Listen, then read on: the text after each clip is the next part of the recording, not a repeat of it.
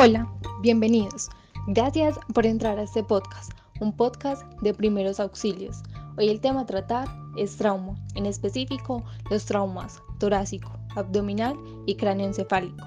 Pero bueno, antes de comenzar les contaré quiénes somos y los motivos por los cuales realizaremos este podcast. ¿Está bien? Yo soy Angie. Las compañeras con las que realizaré este podcast son Valentina y Nancy, quienes más adelante nos acompañarán hablando de algún tema en específico.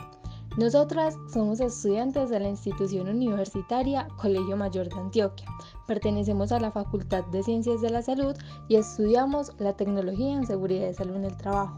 Actualmente cursamos el segundo semestre y por consecuencias de la situación actual por la que está atravesando el mundo, estamos estudiando de manera virtual. Y pues estamos descubriendo e implementando plataformas y aplicaciones nuevas para nosotros aprender. Y pues al descubrir este medio nos pareció súper chévere en simultáneo brindarle algo de conocimiento a personas que posiblemente lo necesiten. Pero bueno, sin extenderme más, comencemos. Los objetivos principales por los que hablaremos de estos temas son dar una idea más clara de los temas a tratar, conocer y aprender las técnicas adecuadas para manejar estos casos y así brindar una mejor atención en los pacientes. Comenzaré yo hablándoles del trauma torácico. Espero y les sirva, sea útil y la información suministrada sea muy clara.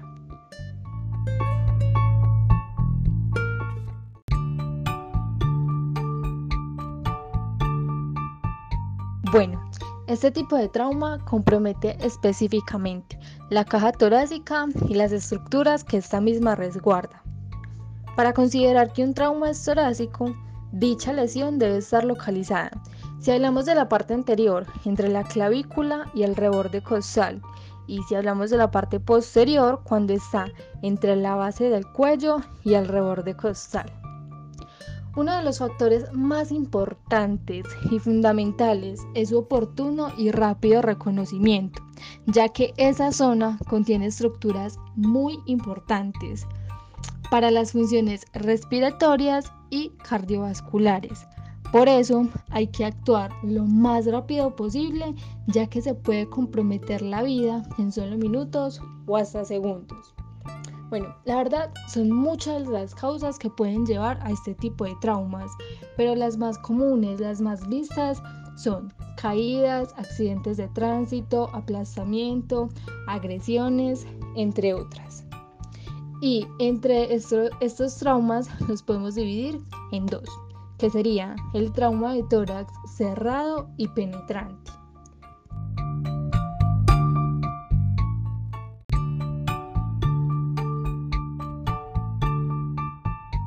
Ahora les explicaré ambos traumas, tanto el cerrado como el penetrante.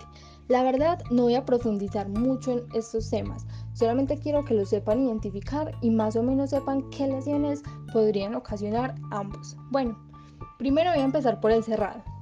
Este se da más que todo en los accidentes de tránsito, caídas y otros. Se pueden generar lesiones por cambio de velocidad y compresión. Primero explicaré por cambio de velocidad. En esta se genera una ruptura entre una parte fija y una móvil de un órgano por diferencias en sus tiempos de aceleración y desaceleración. Un ejemplo podría ser la ruptura de la aorta torácica. Y ya hablando de la compresión, puede, esta puede afectar tanto a la estructura externa como a los órganos internos. Puede producir fracturas costales, tórax inestable, contusiones cardíacas entre el esternón y la columna y pues muchas más. Ahora pasaré al trauma penetrante. Estos son cuando la herida traumática logra traspasar las barreras anatómicas de la pared torácica y llega más allá de la pleura parietal y así comunica el interior de la cavidad torácica con el exterior. Esta se da más que todo por armas de fuego punzantes, eh, cortopunzantes o empalamientos.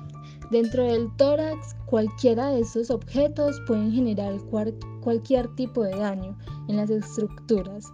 Todas las estructuras se encuentran en riesgo de ser lesionadas.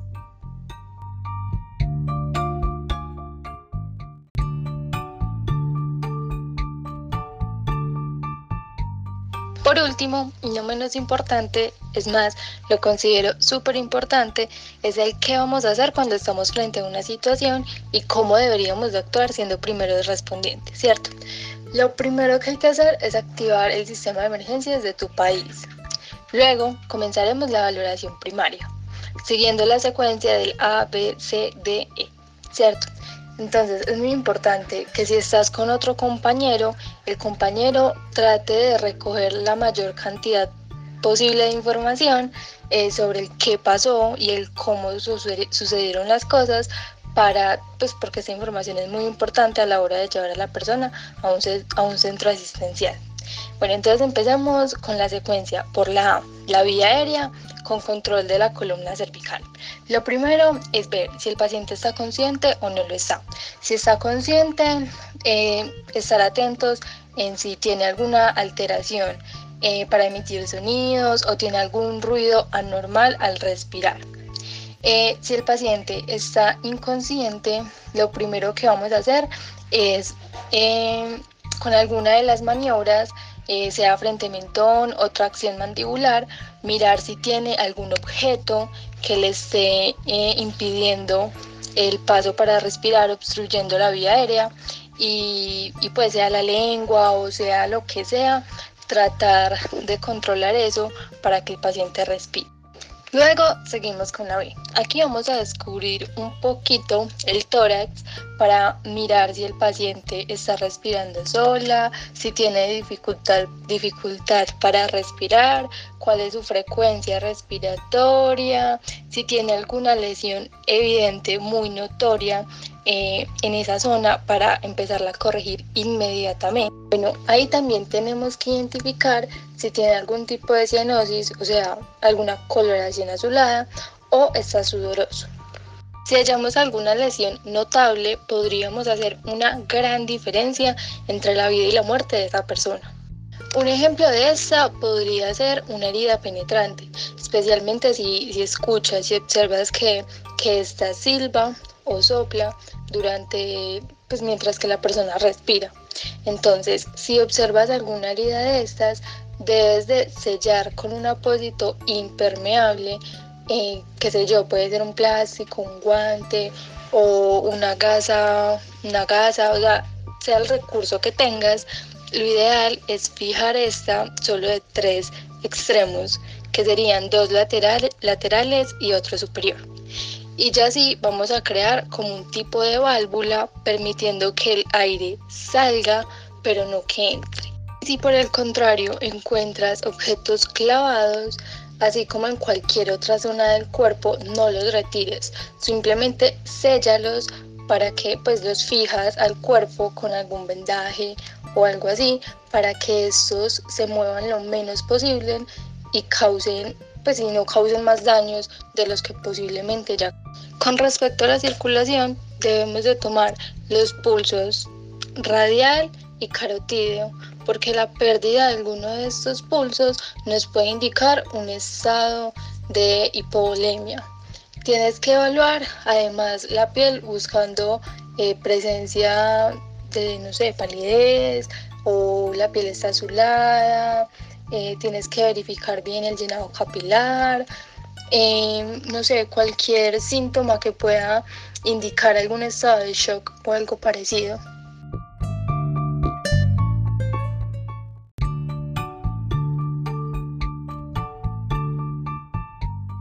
Si ves alguna hemorragia evidente, inmediatamente intervenirla, haciendo presión directa sobre la herida con un apósito, obviamente siguiendo los pasos de control de hemorragias. Bueno, realmente la valoración primaria hay que hacer todo de una manera simultánea y rápida, porque sabemos que cualquier cosita, cualquier detalle que se nos escape o nos demoremos haciendo, evaluando otra cosa además, puede comprometer la vida del paciente. De una manera indirecta, el déficit neurológico lo tomamos al comienzo, al saber si la persona respondía, estaba alerta, no respondía y eso. Luego procedemos a exponer al paciente, a mirar si tiene heridas en otra parte del cuerpo, mirar si tiene algún tipo, algún síntoma de un dolor o algo para también evaluar eso. Eh, luego de esto procedemos a la valoración secundaria. Recordemos que es muy importante estar tomando los signos vitales, ya que si estos cambian puede indicar que le está pasando algo malo al paciente. Entonces tenemos que estar muy pendientes de esto.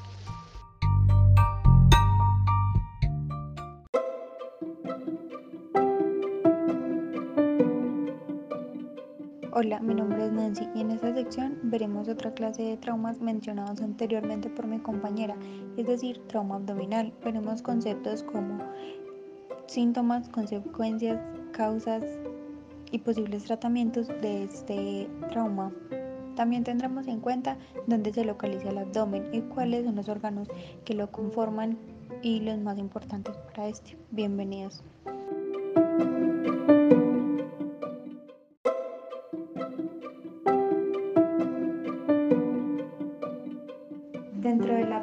Se localizan diferentes órganos de sistemas básicos e importantes, tales como los del sistema digestivo y el sistema endocrino. A partir de esto se identifican órganos muy importantes y muy delicados para el abdomen, por ejemplo, el intestino, el apéndice, el hígado y demás vasos sanguíneos que son de vital importancia para el cuerpo humano. El abdomen se localiza fácilmente debajo del diafragma, en la cara superior de la pelvis, y es por esto que a cualquier daño o lesión en esta zona, el diafragma de alguna manera u otra se verá afectado en muchos de sus órganos, los cuales se encuentran incrustados en la parte musculoesquelética.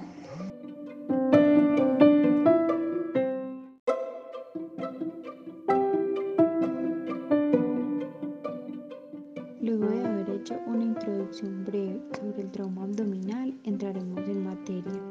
Este trauma es uno de los más comunes en un accidente y de este podríamos decir que cuando se genera el daño se pueden afectar diferentes órganos presentes en el abdomen y seguido de eso podría causar lesiones en venas importantes para el funcionamiento cardíaco, pues allí se localizan venas como la vena cava inferior, la cual cumple una tarea demasiado importante para el sistema circulatorio, y es que transporta toda la sangre desde el corazón hasta las extremidades inferiores, incluyendo también el diafragma.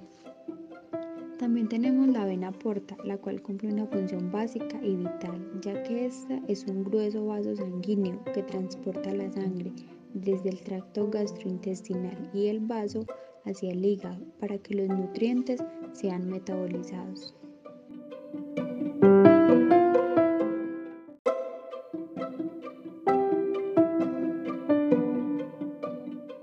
El trauma abdominal es uno de los más difíciles de reconocer durante el accidente, ya que para detectarlo necesariamente se debe recurrir a un chequeo corporal y en caso tal de reconocer hematomas o hinchazones en el abdomen, se puede concluir que el trauma ocasionado es un abdominal. Básicamente se podría decir que el trauma abdominal es cuando se afectan las vísceras sin importar la magnitud o gravedad del accidente. Los traumas abdominales se pueden clasificar en abiertos y cerrados, teniendo en cuenta que los abiertos son aquellos donde se presenta una perforación con algún objeto, por ejemplo, heridas con armas de juego o armas blancas, mientras que las cerradas no crean ningún rompimiento cutáneo. Y un ejemplo muy claro de esto podría ser un golpe, un puño o una presión excesiva en el abdomen.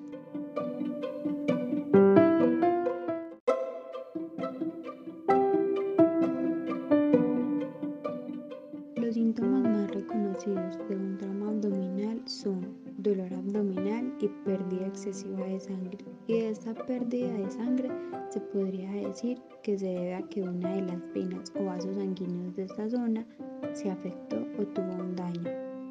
Con respecto a las consecuencias de traumas abdominales, la más letal es la muerte y esto se debe a que cuando se produce una lesión abierta en el abdomen, algún objeto alcanzó a romper uno de los intestinos y permitió la salida de las heces o comida apenas digerida.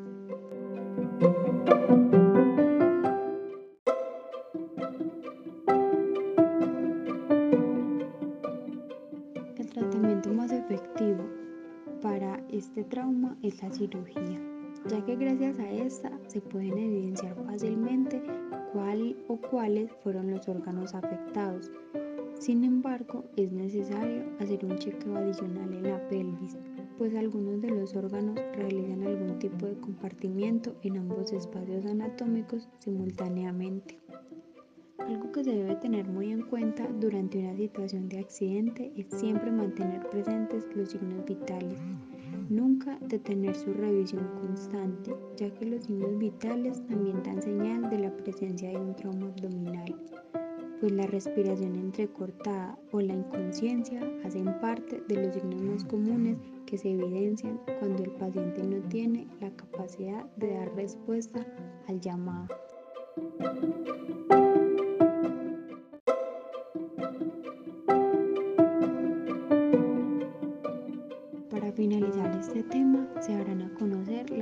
Del trauma abdominal. Puede ser de forma directa cuando el agente traumatizante impacta el abdomen, como el puntapié, el golpe de timón, el asa de toro, el arma de juego, etc. El mecanismo indirecto es en forma de contragolpe, de sacudimiento por caídas de altura o hiperpresión intraabdominal. La alta incidencia del trauma abdominal está favorecida por los accidentes en el tránsito automotor, los accidentes de aviación, las guerras, la delincuencia en las grandes ciudades, exceso de alcohol en las drogas, los deportes en sus diferentes modalidades, cada vez más competitivos y violentos, la mecanización del agro y de las industrias. El trauma abdominal puede ser traumatizado en forma específica o puede ser traumatizado en forma concominante a otros compartimientos tipo cráneo, toras y aparato locomotor, es decir, ser parte de un politraumatismo. En estos casos se tendrá que establecer prioridad para su manejo.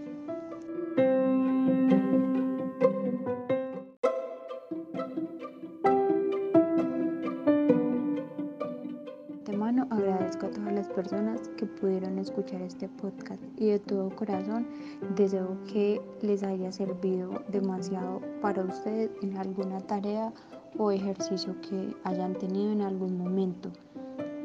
Yo, junto con mis compañeras, buscamos de manera minuciosa toda la información requerida para hacer que este podcast estuviera completo y de manera organizada. Muchas gracias.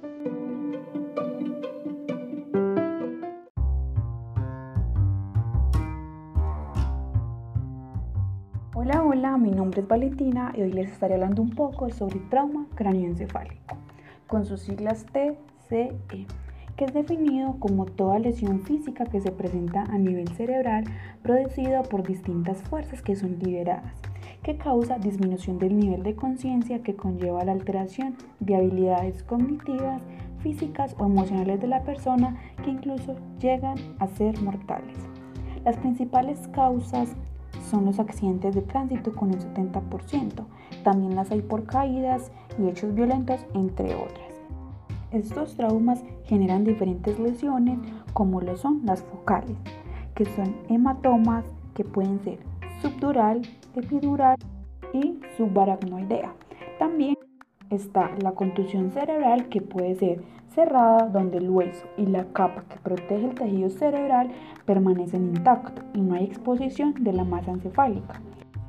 Y abierto o penetrante es donde se rompe la capa de protección que envuelve el cerebro y por tanto existe una exposición directa del tejido cerebral al exterior.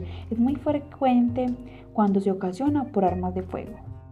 Tipos de traumatismo craneoencefálico en función de la gravedad. Estos se dan, se miden o se evalúan por medio de la escala de Glasgow, que es de aplicación neurológica, que permite medir el nivel de conciencia de una persona que sufrió este tipo de traumas. Evalúa tres parámetros muy importantes. La capacidad de la apertura ocular, la reacción motora y la capacidad verbal. De acuerdo a la respuesta del paciente se asigna un valor. Al ocular va de 1 a 4, verbal de 1 a 5 y motora de 1 a 6. La sumatoria de estas da un puntaje. El puntaje más bajito es 3, y el más, y el más alto es 15. De allí se genera la gravedad del traumatismo. Entonces tenemos el leve que se puntúa entre 15 y 14. Es el más frecuente, ya que es conocido como conmoción cerebral, en el que se puede presentar pérdida del conocimiento o no y es el de más fácil recuperación. Está el moderado, que se puntúa entre 13 y 9. Requiere TAC y observación hospitalaria. Está el grave, que se puntúa entre 8 y 3. Es la más grave. En esta se hace una reanimación, TAC, neurocirugía e incluso ingreso a cuidados intensivos. Síntomas. Alteración en el estado de alerta, déficit sensorial y motor, dolores de cabeza, vómito, convulsiones, alteración de frecuencia cardíaca, respiración, presión arterial. También tenemos unos signos de focalización, como los más comunes que son el signo del mapache, donde se presentan los ojos morados en todo el borde de la cuenca, que es una equimosis periorbitaria. Otra sería la otorragia, hemotímpano, con salida de líquido cefalorraquídeo y sangre. También encontramos el signo Batley, que es equimosis retroauricular que presenta morados en la parte o en la región de atrás de la oreja. Estas nos sirven para detectar algunas fracturas. Tratamiento. En el lugar del accidente es necesario prevenir daños secundarios con la detención de hemorragias, evitar broncoaspiración, hipotensión, disminución del dolor y aporte del oxígeno cuando se sospecha de un daño sistémico. Para esto es imprescindible presentar los primeros auxilios correctos con una atención primaria utilizando el concepto ABC. A. Vías aéreas, es decir, mantenerlas permeables, despejadas, y hacer una inmovilización cervical. B. Buena respiración. Mirar que su tórax esté parejo para prevenir que haya alguna lesión que impida la correcta respiración o que impida la circulación de la sangre con el oxígeno suficiente. C. Circulación. Mantener el control de las pulsaciones y la respiración frecuentemente. Otro parámetro que se hace es evaluar el déficit neurológico que se hace usualmente con la escala de Glasgow para detectar qué tan grave es la lesión y también se puede hacer por medio de la dilatación de las pupilas. Por último, debemos exponer al paciente, palpar, tocar todo tipo de regiones del paciente para hallar alguna lesión que también pueda comprometer y agravar la vida del paciente. Se debe intentar hacer una historia clínica en el momento y en ese lugar para tener una información clara que ayude al paciente y a los doctores cuando él vaya a tener una atención hospitalaria y llegue a un centro asistencial para que todo se haga de una forma más rápida y eficaz. En este podcast quisimos explicar un poco sobre traumas y si hay alguna sugerencia o algo que podamos hacer para ayudarlos, estamos acá presentes. Hasta la próxima y espero que les sirva esta información que leímos. Hasta luego, bye bye.